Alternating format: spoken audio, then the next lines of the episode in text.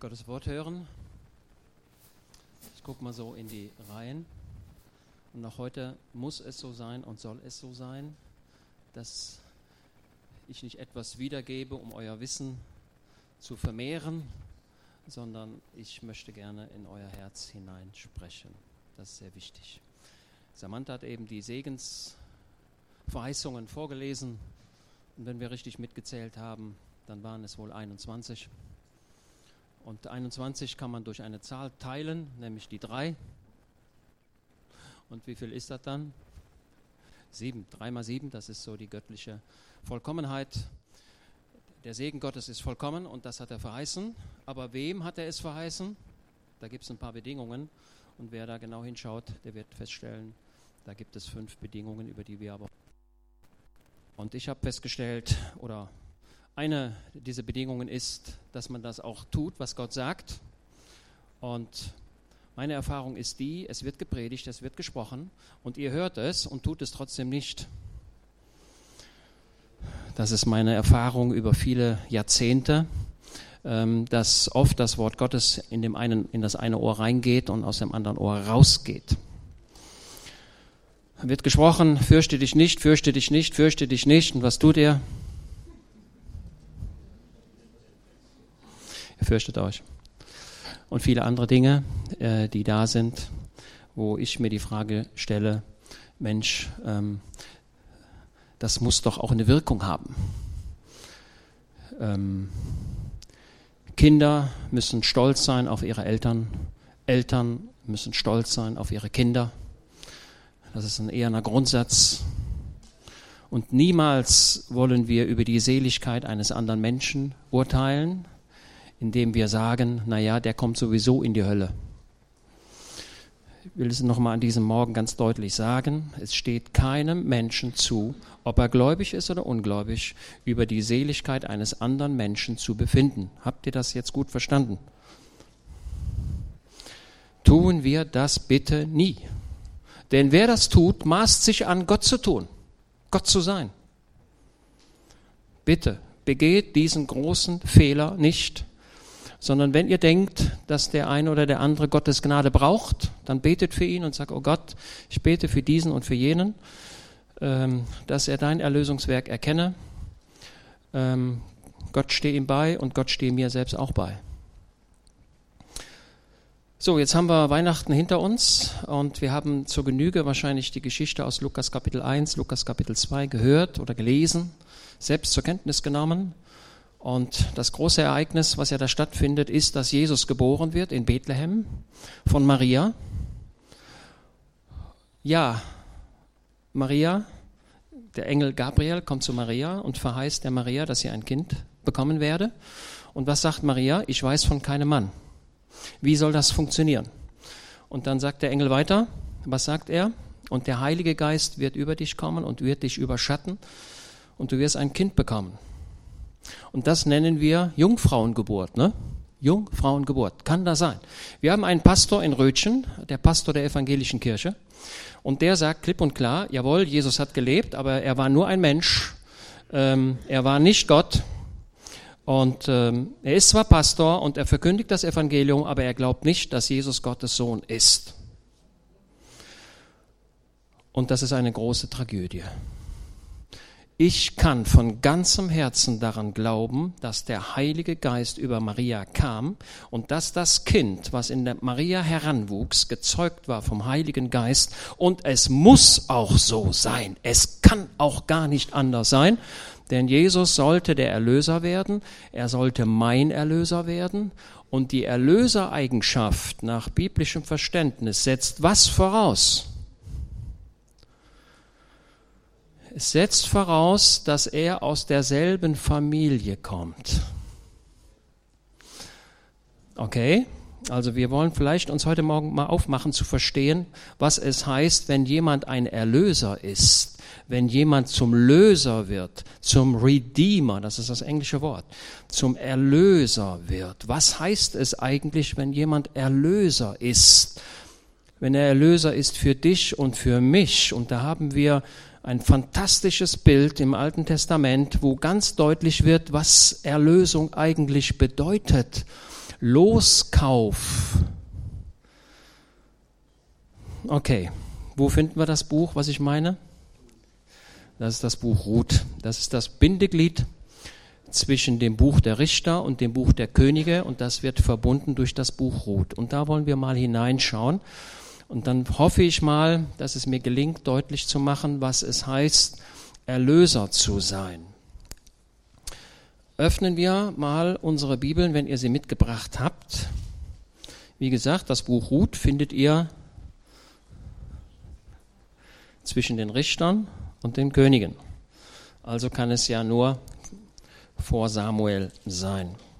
Und da lesen wir mal Ruth Kapitel 2. Ich hatte an, eine, an einem Mittwoch, als wir so eine kleine Zeit ähm, überbrücken mussten, schon mal angefangen. Ich will da nochmal aufsetzen. Ruth Kapitel 2. Vers 4. So.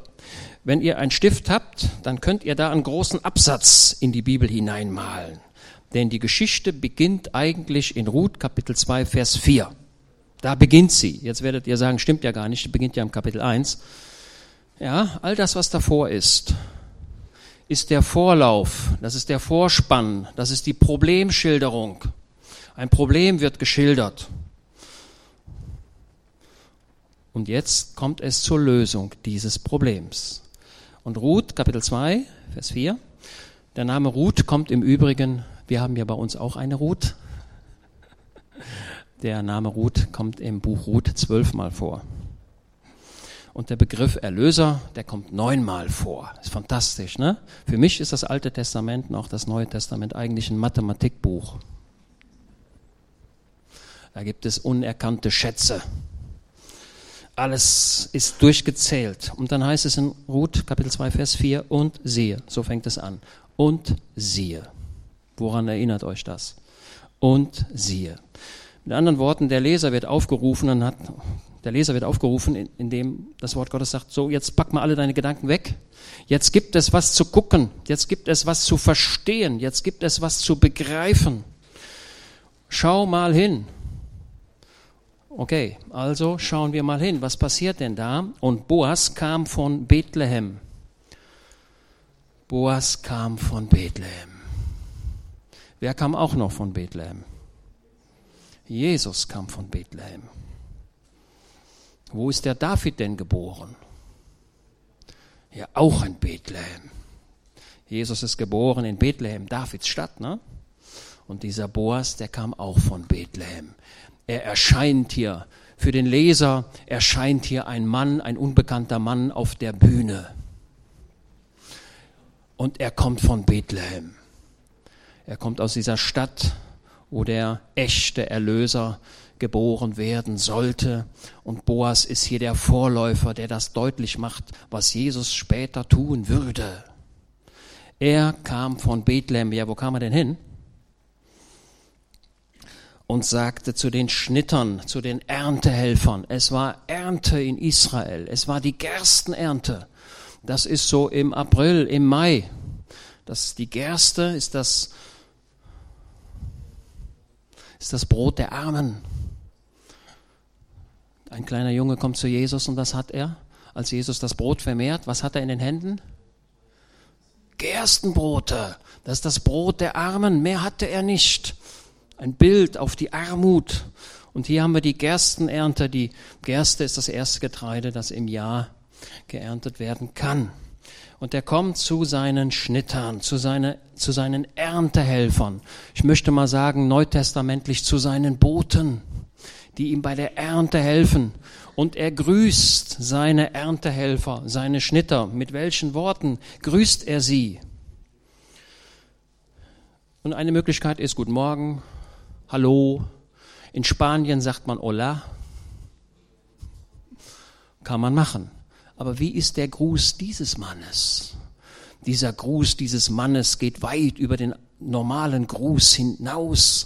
Er grüßt seine Leute mit der Herr sei mit euch. Mensch, das wäre doch mal eine Überlegung wert, ob wir unsere Grußformel ändern.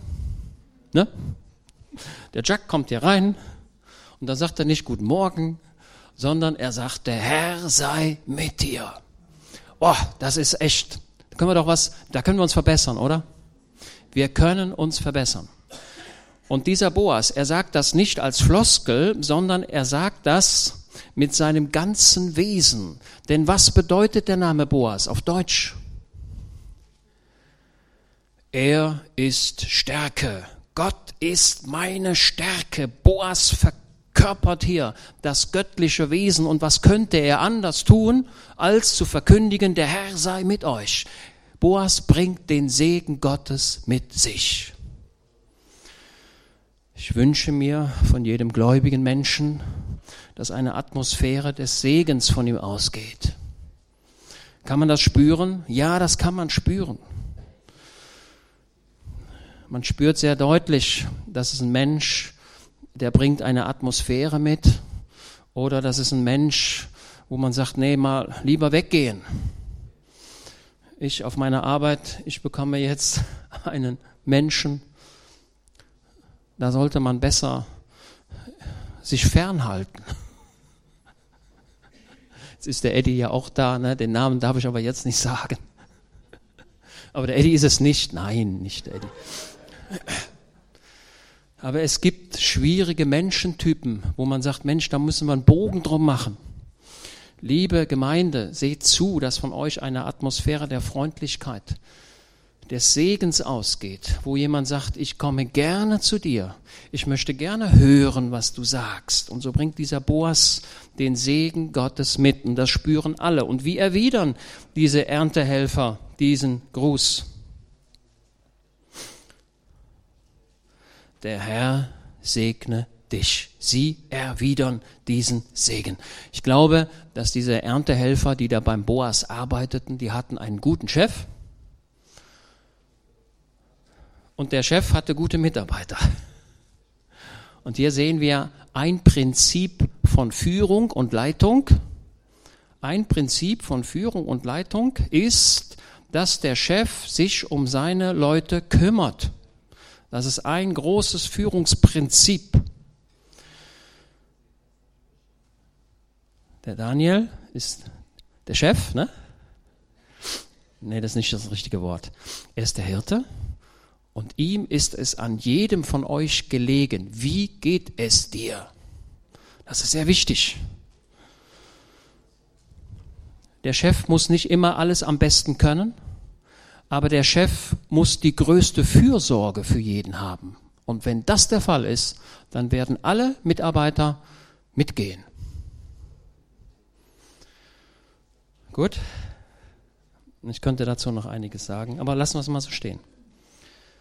Und Boas sagte zu seinem Knecht, der über die Schnitte eingesetzt war, wem gehört dieses Mädchen da?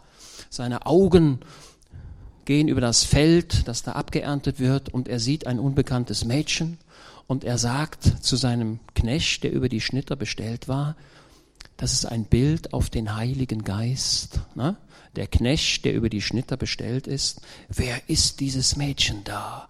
Er erkennt es sofort. Und oft genug habe ich schon gesagt, als Jesus an diesem Maulbeerfeigenbaum vorbeikam, rief er was? Zebedeus, ich habe dich dort gesehen in dem Laubbaum.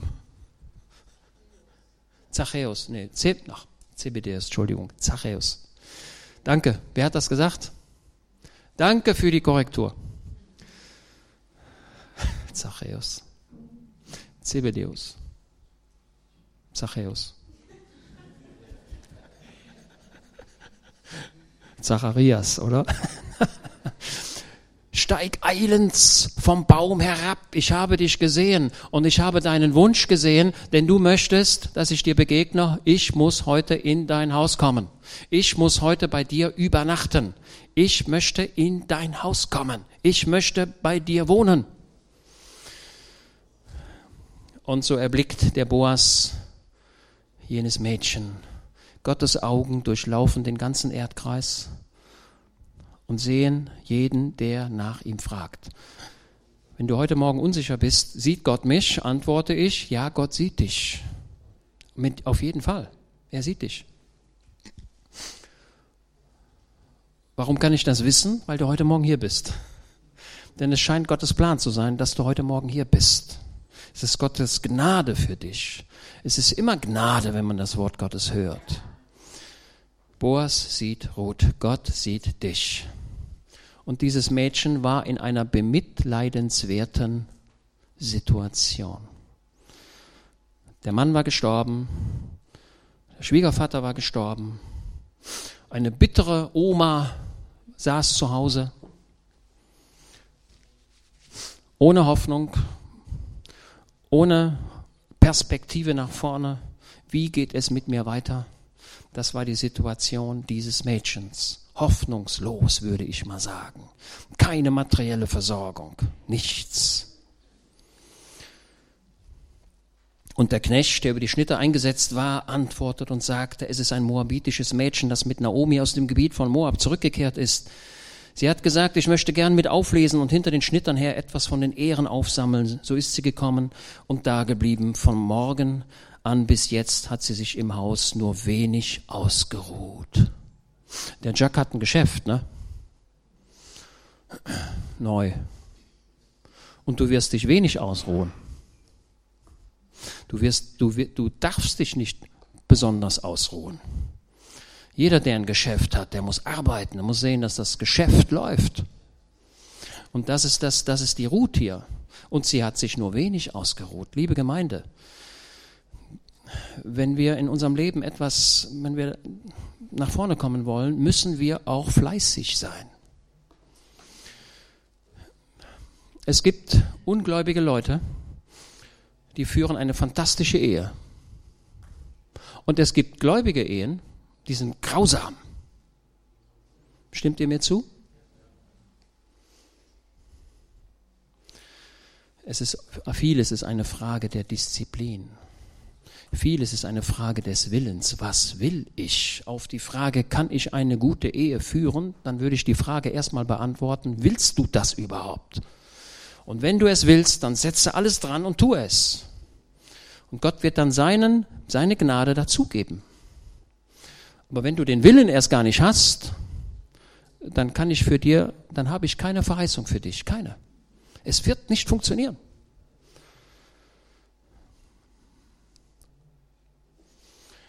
Jemand sagte, ja, ich muss rauchen und ich komme davon nicht los. Und da ist der Ungläubige, der sagt, Mensch, ich bin Kettenraucher und von einem Tag auf den anderen habe ich aufgehört. Vieles ist eine Frage des Willens. Was willst du? Gebe nicht die Schuld auf Gott, indem du sagst, ja, Gott hilft mir ja nicht, ich muss ja.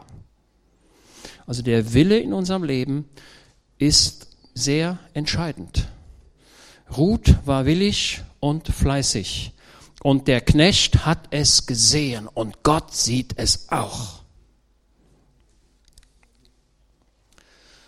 Und Boas sagte zu Ruth, höre mir zu, meine Tochter. Und Gott sagt jetzt zu dir, höre zu. Achtung, jetzt kommt ein wichtiger Satz, der für dich gilt. Geh nicht zum Auflesen auf ein anderes Feld. Geh auch nicht von hier fort, sondern halte dich da zu meinen Mägden. Richte deine Augen auf das Feld, wo man schneidet, und geh hinter den Sammlerinnen her. Habe ich nicht den Knechten befohlen, dich nicht anzutasten, und hast du Durst, dann geh zu den Gefäßen und trink von dem, was die Knechte schöpfen. Wenn ihr mitgezählt habt, waren das sieben Weisungen für Ruth. Sieben. Sieben Weisungen in das Leben der Ruth hinein in dieser schwierigen Lebenssituation. Und das erste heißt, hier heißt es, höre mir zu, meine Tochter. Gott sagt heute Morgen, höre mir zu, mein Sohn, höre mir zu, meine Tochter. Also in der Bibel gibt es ein Hören und ein Zuhören. Das ist ein Unterschied. Musik kann man hören, beiläufig, man hört sie. Und hinterher fragt man, was hat er denn gesungen? Und du sagst, ja, weiß ich nicht. Ich habe es gehört, aber nicht zugehört. Hier sagt das Wort Gottes, höre mir zu, höre hin, ich habe etwas zu sagen. Das macht Gott immer so. Das macht der Geist Gottes, der ruft dich aus, ruft dich auf und sagt, oder spricht zu dir und sagt, höre mir mal jetzt genau zu. Gehe nicht zum Auflesen auf ein anderes Feld.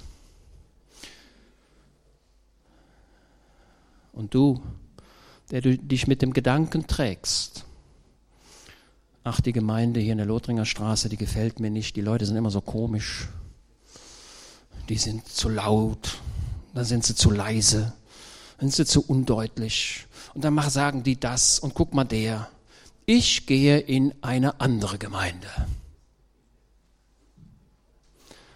Ich habe heute Morgen den Auftrag, dir zu sagen, genau das zu sagen, was Boas hier der Ruth sagt, indem er quasi schon in sie dringt. Gehe nicht auf ein anderes Feld, um dich dort satt zu machen. Okay? Ne, ich gucke jetzt mal die Samantha an. Ja, ich guck ja, ich gucke jetzt mal gerade hin. Gehe nicht auf ein anderes Feld. Halte dich zu dem, was ich für dich vorgesehen habe. Du denkst möglicherweise, naja, wenn ich in eine, eine andere Gemeinde gehe, ja, die sind wesentlich moderner, die sind flexibler, die sind freundlicher. Aber wenn du da fünf Jahre bist, dann bleibst du da auch nicht. Ich habe so ein bisschen Erfahrung mit, mit Gemeindetourismus, wo man dahin geht und dahin geht und dahin geht und dahin geht. Aber bleibe da, wo du geboren bist. Das ist wichtig. Bleibe da, wo du geboren bist, bis ans Ende deines Lebens. Das ist das, was Gott möchte. Haben wir diesen Vers? Nochmal. Gehe nicht zum Auflesen auf ein anderes Feld. Bleibe da, wo du bist. Boas sagt, pass mal auf, das ist mein Feld und da, da bist du gut aufgehoben und da bleibe bitte. Bleibe bitte unter meinem Schutz. Hier habe ich Kompetenz, auf dem anderen Feld nicht. Da weiß ich nicht, was da ist, aber hier schon. Hier bin ich Chef. Bleibe bitte hier. Verlasse die Gemeinde nicht. Das finden wir im Neuen Testament sehr deutlich. Verlasse die Gemeinde nicht. Bleibe treu zu deiner Familie. Ein Vater wird immer für seine Familie sorgen und er hat immer das Ansinnen, dass ausreichend Geld für die Familie vorhanden ist. Wenn nun der Vater sagt, all mein Geld, was ich habe, das gebe ich jetzt dahin und dann bleibt für die Familie nichts mehr übrig, was wird die Familie wohl sagen? Das Neue Testament sagt, wer die eigenen Hausgenossen nicht versorgt, ist ärger als ein Heide. Also denken wir an unsere eigenen Familien, an unsere eigene Gemeinde in erster Linie. Das ist sehr wichtig. Das ist das, was Gott möchte. Ihr merkt, ich versuche heute einige Prinzipien deutlich zu machen. Prinzipien, wie man sich im Hause Gottes verhalten muss. Also, gehe nicht auf ein anderes Feld, auch wenn die anderen Felder vielleicht besser in der Sonne liegen oder du sagst, da sind so ein paar Erntehelfer, die lassen viel mehr übrig für mich. Da gehe ich hin, da ist es besser. Oder da ist, das ist da mehr wasserreich, da wächst mehr Getreide, das ist besser für mich. Boas sagt, nein, bleibe auf diesem Felde. Jetzt kommt die nächste Weisung. Ihr könnt euch da eine Nummer dran schreiben. Die Nummer drei. Gehe auch nicht von hier fort. Also man kann auf ein anderes Feld gehen, das ist ja schon mal, das, da würde man sagen, naja, ist ja auch nicht so schlecht. Und Boas sagt, falls du dich mit dem Gedanken trägst, ganz fortzugehen, tue das nicht. Tue es nicht. Geh nicht ganz fort. Bleibe hier. Die Gnade Gottes hat angefangen, auch wenn du es noch nicht siehst. Bleibe hier. Geh nicht fort. Ich bedauere es, wenn Menschen gläubig werden und dann an irgendwelchen Problemen scheitern. Sie nehmen Schaden an ihrer Seele, weil sie oft sich mit anderen Gläubigen vergleichen und sagen, ja, der macht doch das und der macht das und der, der, der hat ja das gemacht und das ist ja auch nicht richtig. Und wenn die alle so sind, dann gehe ich da auch nicht mehr hin liebe Gemeinde, wir sind, wir sind Menschen auf, in, der, in der Schule, wir sind in der Nachfolge, hier ist keiner, der perfekt ist.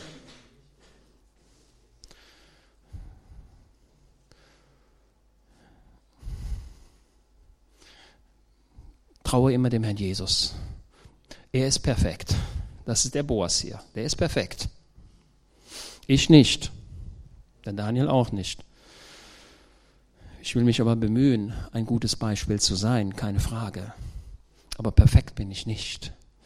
Baue nicht auf mich, baue nicht auf Daniel. Verflucht ist, wer sich auf Menschen verlässt. Jeremia Kapitel 17 ist es wohl. Wir vertrauen dem Herrn Jesus. und Ruth soll dem Boas vertrauen. Gehe nicht fort, falls du dich mit dem Gedanken trägst. Nächster Punkt. Sondern halte dich da zu meinen Mägden. Was ist wichtig in der Nachfolge Jesu?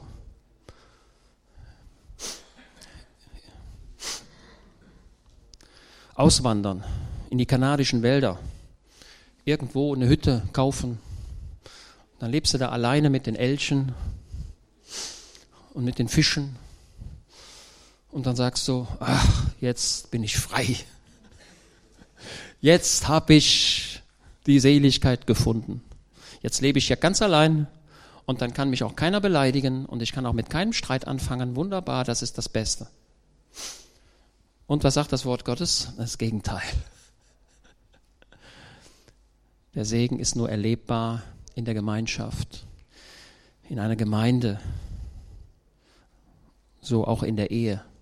Die Ehe ist nach wie vor das richtige Modell Glaubt nicht den Leuten, die da in der Zeitung was schreiben, die einen Unsinn dort schreiben. Die Ehe ist eine Verbindung zwischen Mann und Frau und Gott hat seinen Segen dorthin verheißen. Und ich brauche meine Geschwister. Du brauchst die Gemeinde. Du brauchst deine Familie. Denke nicht, dass du allein durchs Leben kommst. Es wird nicht gelingen. Halte dich zu meinen Mägden. Richte deine Augen auf das Feld, wo man schneidet. Mit anderen Worten, schau nicht rechts und schau nicht links. Lass dich nicht ablenken.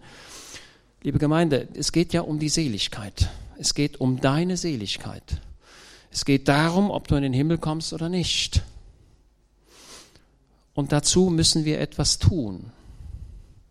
Ja, im Neuen Testament heißt es, ein jeder, ein jeder schaffe seine Seligkeit wie? Mit Furcht und Zittern, also mit aller, mit, mit, mit, mit allem Willen und mit aller Kraft richte ich mich danach aus und ich fange erst gar nicht an, irgendwo anders rumzusuchen und dieses oder jenes zu tun. Ich möchte in den Himmel kommen. Und mein Lebenslauf ist sehr kurz. Also ich habe in den letzten Monaten öfter darüber nachgedacht und habe mir die Frage gestellt, warum ist das Leben eigentlich so kurz? Das ist ja extrem kurz. Und ihr Älteren, ihr werdet wahrscheinlich sagen, die Lebensjahre gehen, wenn man älter wird, immer schneller. Also das ist das, was die Alten sagen. Und es ist auch so. Das Leben fliegt vorbei. Die Bibel sagt, wie ein Vogel, der um die Ecke fliegt. Hast du ihn gerade gesehen und dann ist er schon wieder weg? Ich war mal gerade hier und bald bin ich weg. Das ist die Realität. Heute sitzt du hier, heute ist der Tag der Gnade. Aber du sitzt nicht immer hier. Dein Leben ist endlich. Und geh hinter den Sammlerinnen her. Und jetzt, und jetzt, oh, jetzt kommt die Nummer sieben. Habe ich nicht den Knechten befohlen, dich nicht anzutasten? Mein Schutz gilt für dich. Haben wir das? Wenn du Schutz haben möchtest, wenn du Geborgenheit haben möchtest, wenn du Mitgefühl haben möchtest, bleibe bitte in der Gemeinde und halte eine gute Gemeinschaft. Diese Leute werden dir Trost geben, wenn du Trost brauchst. Diese Leute werden dir Hilfe geben, wenn du Hilfe brauchst. Andererseits kannst du Hilfe geben, wenn ein anderer Hilfe braucht. Das ist nur in der Gemeinschaft möglich. Und Gott verheißt hier Schutz. Es wird dir nichts passieren. Hab mal keine Angst. Und hast du Durst, dann geh zu den Gefäßen und trinke von dem, was die Knechte schöpfen. Wer sind die, wer sind die Knechte, die da schöpfen? Wer sind die in der Auslegung jetzt? Nochmal, wer? Die Arbeiter. Ja, und ja. also in der neutestamentlichen Auslegung, sind das die Verkündiger des Wortes Gottes. Das sind die, die das Wasser schöpfen und dir geben. Ich hoffe, dass ich gerade dabei bin. Schöpfe das Wort Gottes und gebe es dir. Und da sagt Boas, bleibe dabei. Geh nicht zu irgendeinen, zu irgendwelchen anderen Leuten, die dir da eine Limonade verkaufen. Oder du sagst, Wasser schmeckt mir nicht. Ich will Limonade haben oder ich möchte Cola haben oder ich möchte ein Gin Tonic haben oder sonst irgendwas haben. Nein, bleibe da, halte dich zu den Knechten und die werden das schöpfen und die werden es dir geben und geh nirgendwo anders hin. Das ist das, was ich möchte.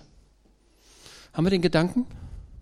Also wir können hier Prinzipien erkennen, wie wir uns verhalten sollen als gläubiger Mensch. Also halten wir uns zur Gemeinde und wir halten uns zu denen, die uns das Wasser schöpfen. Habt mal keine Angst. Und das ist kein bitteres Wasser, sondern das ist gutes Wasser. Das sind, das sind, das sind Lebensprinzipien.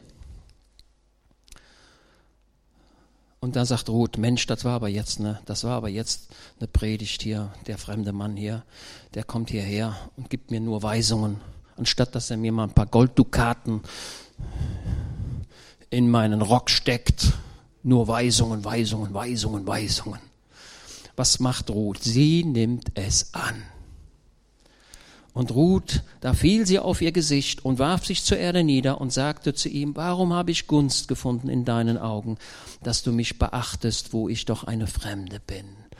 Und so mag mancher fragen, warum schaut Gott mich an, der ich doch jahrzehntelang nichts von ihm wissen wollte? Und wie oft ist es so, in der Not kommt man zu Gott, Gott hilft, und ist die Not vorbei, ist man wieder weg. Fünf Jahre, zehn Jahre, zwanzig Jahre. Und dann kommt die Not. Was macht man dann? Dann kommt man wieder dahin, wo man mal war. Aber diese 20 Jahre, die sind, oder die 30 Jahre sind verlorene Jahre. Also Ruth sagt, ich danke dir, dass ich Gnade gefunden habe, dass, dass du mich beachtest. Da antwortete Boas und sagte zu ihr, es ist mir alles genau berichtet worden. Der Mann war gut informiert, ne? Der Boas. Gott kennt dein Leben. Gott. Ne? Man hat geradezu den Eindruck, als wenn die Engel in den himmlischen Thronsaal hineintreten und die Engel sagen, der Jack hat ein neues Geschäft und der braucht Kunden. Es ist mir alles wohl berichtet worden. Boah, fantastisch. Gott weiß alles. Gott kennt dein Leben. Durch und durch. Er kennt nicht nur deinen Namen. Er kennt alle deine Haare, alle deine Sorgen, alle deine Befürchtungen. Er kennt alles. Es ist mir alles genau berichtet worden. Und der Boas hat nicht gesagt, als man ihm das berichtete, nur hör mir auf mit den Problemfällen, ich habe genug zu tun, geh mal weg. Heute habe ich frei hat Gott frei. Gott ist der Einzige, der keinen Schlaf braucht. Ich werde abends immer müde und ihr auch. Aber Gott wird nicht müde. Der Hüter Israels schläft nicht und er schlummert auch nicht. Also er döst auch nicht. Er ist immer da. Also Boas hat das Problem nicht abgewiesen, sondern er hat es aufgenommen.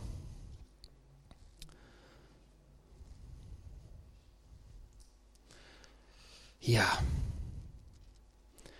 Vers 12. Der Herr vergelte dir dein Tun und dein Lohn möge ein voller sein von dem Herrn, dem Gott Israels, zu dem du gekommen bist, und, um unter seinen Flügeln Zuflucht zu suchen. Und wir wissen, unter seine Flügeln kommen, unter seine Flügel kommen, ist dasselbe wie jene Frau, die den Saum seines Kleides anrührte. Das ist das unter seinen Flügeln Hilfe finden und suchen. Der Vers kommt dann zweimal vor im Buch, kommt hinterher nochmal vor.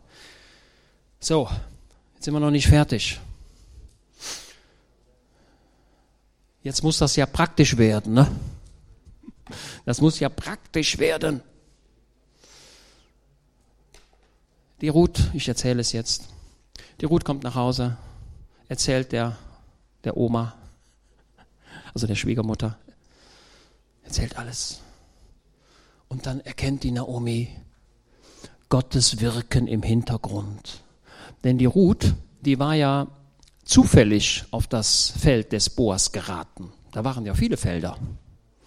Ne, in der Bibel heißt es, und Ruth ging zufällig auf das Feld des Boas.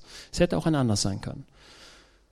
Und da merkt Naomi, das sind die Wege Gottes, die im Hintergrund schon laufen, die präpariert sind. Das ist ein sehr schöner Gedanke. Viele Dinge werden von Gott eingestielt, werden von Gott vor präpariert. Da gibt es ein englisches Wort, das sind die Preppers. Kennt ihr die Preppers? To be a Prepper. Was ist ein Prepper? Kennt ihr das? Habe ich letzte Woche erst gelernt. Die Prepper. Das, in England gibt es jetzt viele Preppers. Denn die Engländer die glauben, dass wenn England aus der EU austritt, dann können die LKWs nicht mehr von Calais nach Dover fahren. Weil dann ist ja da eine Grenze. Und da sind 10.000 LKWs, die da jeden Tag rüberkommen und dann geht das nicht mehr. Und wenn das nicht mehr geht, dann haben wir nicht mehr genug zu essen. Und wenn wir nicht mehr genug zu essen haben, dann müssen wir unsere jetzt, unsere Läger auffüllen. To be prepared. Präpariert sein. Das sind die Prepper die präparieren sich und sagen, wenn ich dann im April dann nach Harrods gehe, da in London, und dann sind die Regale alle leer, was soll ich denn dann essen? Könnte tatsächlich sein, dass das so passieren könnte. Das sind die Präparierten. Ja? Also wünsche ich mir für uns alle, dass wir also allzeit bereit, also Prepper, ne? neues Wort, präpariert sein. Naomi sieht die Wege Gottes im Hintergrund. Und dann sagt Naomi zu Ruth, pass mal auf Ruth, dieser Boas, das ist ein, das ist ein Verwandter von uns. Das ist ein, der, der ist, das ist ein Blutsverwandter. Das ist unser Go El, unser Goel, unser Erlöser. Das ist ein Blutsverwandter. Der kann uns helfen. Ja, wie soll er uns denn helfen können? Ja, sagt Naomi, das ist ein Blutsverwandter, das ist einer, der aus derselben Familie ist, denn nur er hat das Recht, uns das Vermögen wieder zu beschaffen, das wir durch unsere Flucht verloren haben. Und im Übrigen könnte es sein, dass dieser Boas als nächster Verwandter dich, liebe Ruth, heiratet. Denn das ist unser Erlöser. Der Boas ist ein Blutsverwandter. Das ist nicht irgendjemand, das ist ein Blutsverwandter. Und jetzt merken wir, warum Jesus Mensch werden musste. Jesus musste Mensch werden, weil er damit die Blutsverwandtschaft beweisen kann. Habt ihr den Gedanken? Also wenn jetzt, wenn, ein, wenn irgendjemand glaubt, dass es nicht sein kann, dass Jesus vom Heiligen Geist gezeugt worden ist, dann bricht er quasi das gesamte Evangelium, bricht er ab, weil er damit leugnet, dass Jesus mein Blutsverwandter ist. Denn nur der Blutsverwandte kann mich erlösen, nicht irgendjemand. Denn das Gesetz in Israel war so, dass wenn jemand sein Land verloren hatte, dann sollte der Blutsverwandte es wieder für ihn erwerben. Und wenn eine Frau da war, die ihren Mann verloren hat und keine Kinder hatte, wie sollte sie weiterleben? Wer trat dann an die Stelle des verstorbenen Mannes? Der Bruder, ne? Und wenn der Bruder nicht, dann der Onkel. Und wenn der nicht, dann irgendjemand. Jesus ist ganz Mensch und ganz Gott geworden. Er ist mein Blutsverwandter geworden. Und deswegen hat er das Recht, mich zu erlösen. Und das ist das, was die Naomi begriffen hat.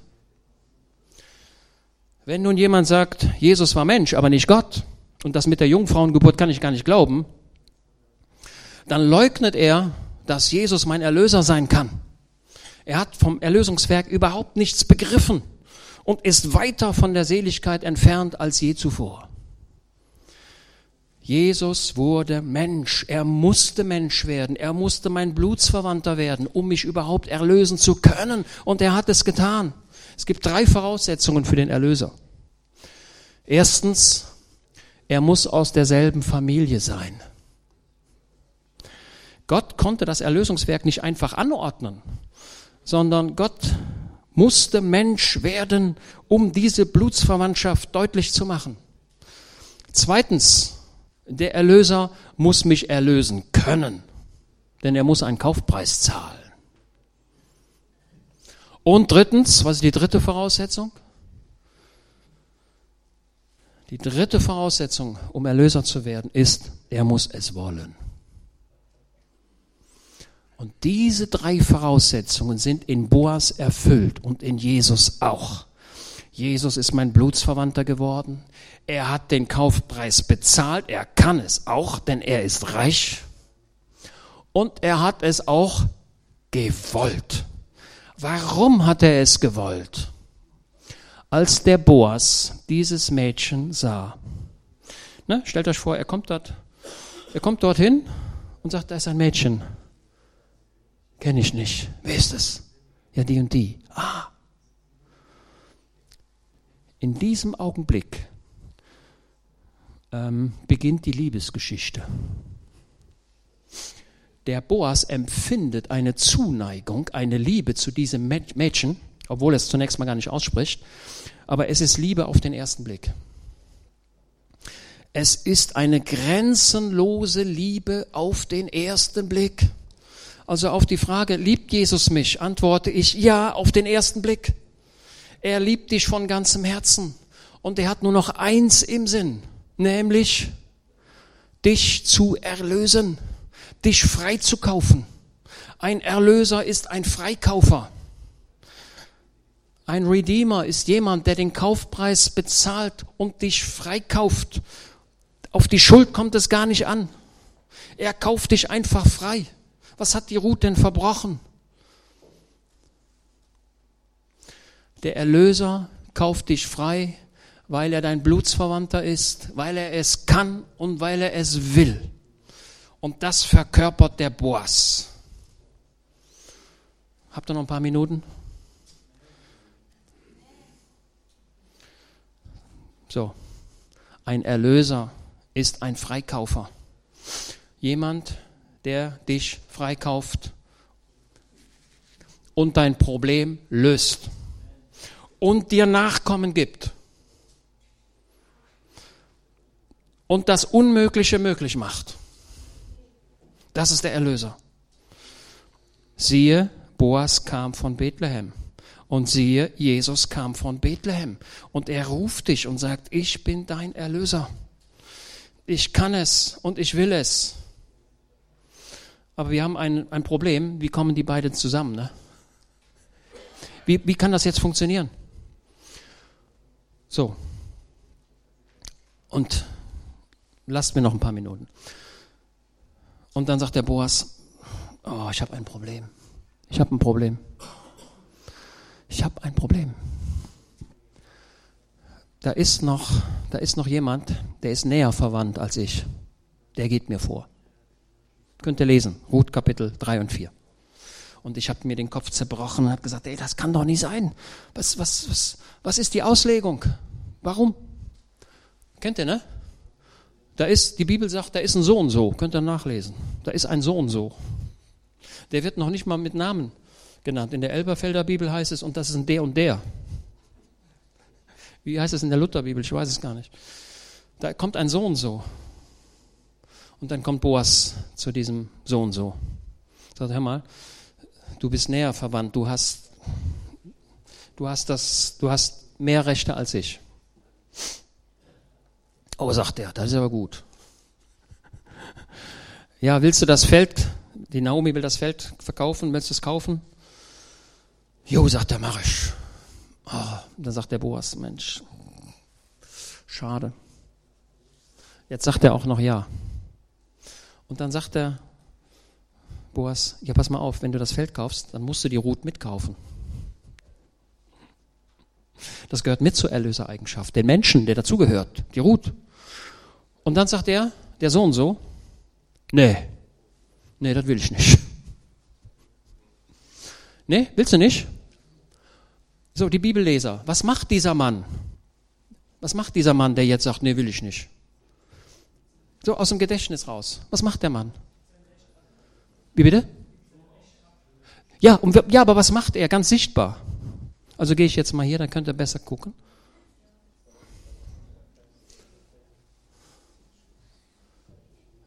So, da. Steht so in der Bibel. Der zieht den Schuh aus. Steht, steht der Schuh da, ne? Genau so steht es in der Bibel. Der Schuh steht da. Und was macht der Boas? Der sagt, ja, da steht der Schuh. Wahrscheinlich zwei, oder? Mit einem? Mit einem lässt sich ja schlecht gehen, ne? Und jetzt kommt der Boas und nimmt sich den Schuh und geht damit los, ne? Also wenn man den Schuh lässt, bedeutet das, ich werde mit meinen Füßen dieses Feld nicht betreten. Das wird damit deutlich. Dieser zweite gibt sein Lösungsrecht auf. Klammer auf. Und verpasst die Chance seines Lebens. Dieser hätte in der Ahnenreihe Jesu stehen können und tut es nicht.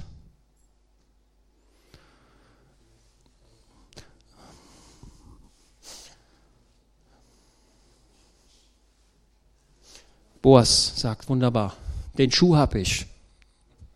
Ich habe jetzt das Recht erworben und er geht, nimmt diesen Schuh.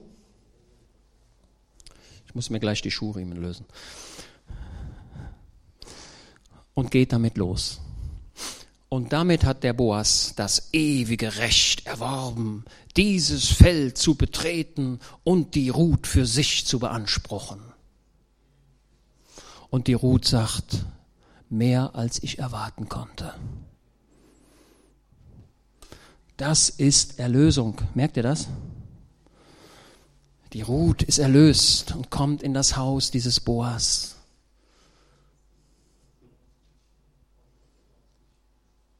Und dann kommt dieser wunderbare Vers, als der Kleine geboren wird. Wie heißt der? Wie heißt der Kleine? Wie heißt der Kleine, der da geboren wird? Obed. Yes, und dann kommt David schon. Und dann kommt dieser Vers, Ruth ist dir mehr wert als sieben Söhne. Also der, die sieben Söhne ist der Inbegriff des Segens. Aber die Bibel sagt, Ruth ist mehr wert. Ruth ist mehr wert. Du bist wie eine eine Perle, die im Acker verborgen ist. Und was macht dieser Mensch? Der kauft den ganzen Acker. Ne? Er kauft die ganze Welt, um damit sicher zu sein, dass er auch die Perle hat, die da drin liegt. Und das ist das, was Boas tut. Merken wir das? Fantastischer Gedanke. Da gibt es noch ein paar andere Gedanken nebenbei. Boas ist der Erlöser diese fremde Ruth wird durch diese Leviratsehe, ne, also durch die Schwagerehe, ne, in die Familie Gottes eingebaut. Noch ein, für die Bibelleser. Und die Leute, die da in der Stadt sitzen, die sagen, Mensch, Boas, Ruth, Gott mache euch zum Segen. Die, die Ruth möge werden wie die Rahel und wer möge werden wie die Lea und ihr möget werden, der Segen des Peres soll auf euch sein. Habt ihr mal gesehen? Da sind noch ein paar Nebengedanken am Rande. Nein, nicht Nebengedanken, nein, das stimmt gar nicht, Hauptgedanken. Da ist jeder Vers. Also in dem Buch Ruth ist kein Wort zu viel. Und jeder, jeder Vers schlägt durch. Boah, zack, zack, zack, zack. Aber eins wird deutlich, Boas ist der Erlöser. Jesus ist dein Erlöser. Jesus wurde Mensch um dich überhaupt erlösen zu können, sonst wäre es gar nicht möglich gewesen. Es war Gottes Plan von Anfang an und durch das Buch Ruth können wir das begreifen und verstehen. Jesus ist dein Erlöser und mein Erlöser, so wie Boas die Ruth erkaufte, so hat Jesus dich erkauft. Ich fasse die Gedanken nochmal zusammen. Alles liegt in der Planung Gottes von Anfang an. Auf der Bühne erscheint der Boas. Siehe, ein Mann aus Bethlehem, der die Stärke Gottes, das Wesen Gottes mitbringt, den Segen Gottes mitbringt. Und er sieht dieses Mädchen und er gibt diesem Mädchen einige Anweisungen. Halte dich zu meinen Leuten, halte dich zu dem, was meine Knechte schöpfen. Gehe nicht weg, schaue nicht nach rechts und links. Bleibe hier, höre mir zu, meine Tochter. So spricht Gott zu dir. Ich habe einen Plan für dich und ich will dich erlösen und es wird auch gelingen. Denn die Naomi sagte, dieser Mann wird nicht aufhören, bis er zur Vollendung kommt. Gott wird nicht aufhören, um dich zu werben, bis er zur Vollendung kommt. So, jetzt bin ich zum Ende gekommen. Hat ein bisschen länger gedauert, ne? Ein andermal gucken wir da nochmal hin. Dann nehmen wir nochmal die Lupe und gucken da nochmal tiefer hin.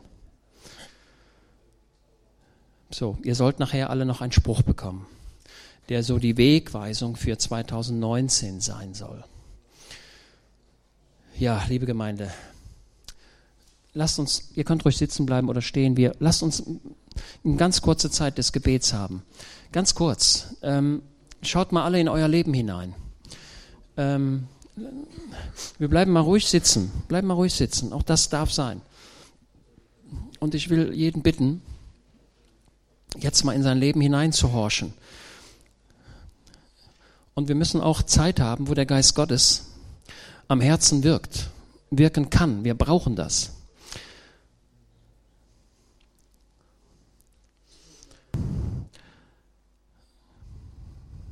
Und für die Naomi, die war wirklich schlecht.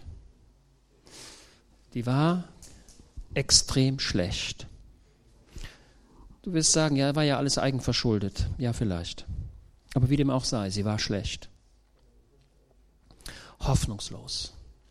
Naomi selbst betrachtete sich als Gott. Was hat Gott mir angetan? Warum hat er dieses Unglück zugelassen? Wo war er? Habe ich ihm nicht vertraut? Nicht wissend, dass Gott noch was viel Größeres machen wollte und tun würde.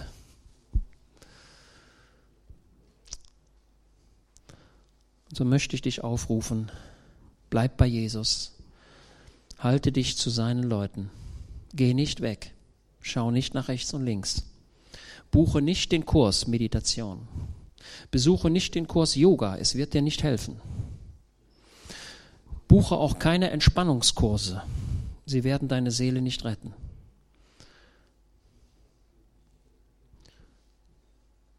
Ein Wellnesswochenende ist schön. Ist gut, kannst du machen. Aber es wird deine Seele nicht ernähren. Wichtig ist, dass das Wort Gottes in deinem Herzen Fuß fassen kann. Halte dich zu meinen Mägden. Siehe zu, dass du Gemeinschaft behältst mit gläubigen Menschen, mit wirklich gläubigen Menschen. Sehr wichtig. Denke nicht, dass du der Einzige bist auf dieser Erde, der richtig liegt. Pflege Gemeinschaft Ernähre dich vom Wort Gottes. Jesus liebt dich. Unendlich. Er ist dein Erlöser. Daneben gibt es keinen. Und wenn es einen geben würde, dann würde er es nicht wollen. Nur Jesus hat die Eigenschaft, er ist ein Blutsverwandter. Er ist Mensch geworden. Und den Preis, den er bezahlte, das war sein Eigenblut. Der Boas konnte Geld geben, aber Jesus zahlte mit seinem eigenen Leben. Wer jetzt noch an seiner Liebe zweifelt, das, das kann ich nicht nachvollziehen. Jesus liebt dich unendlich und er möchte dich haben. Er möchte dein Erlöser sein.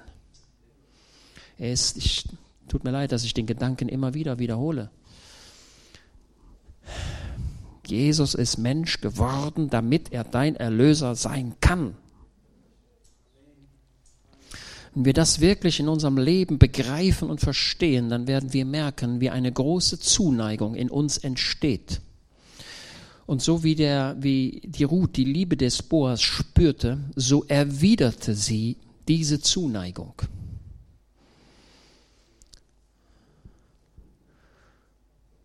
Ja. Möchte jemand mit uns beten? Ist jemand da, der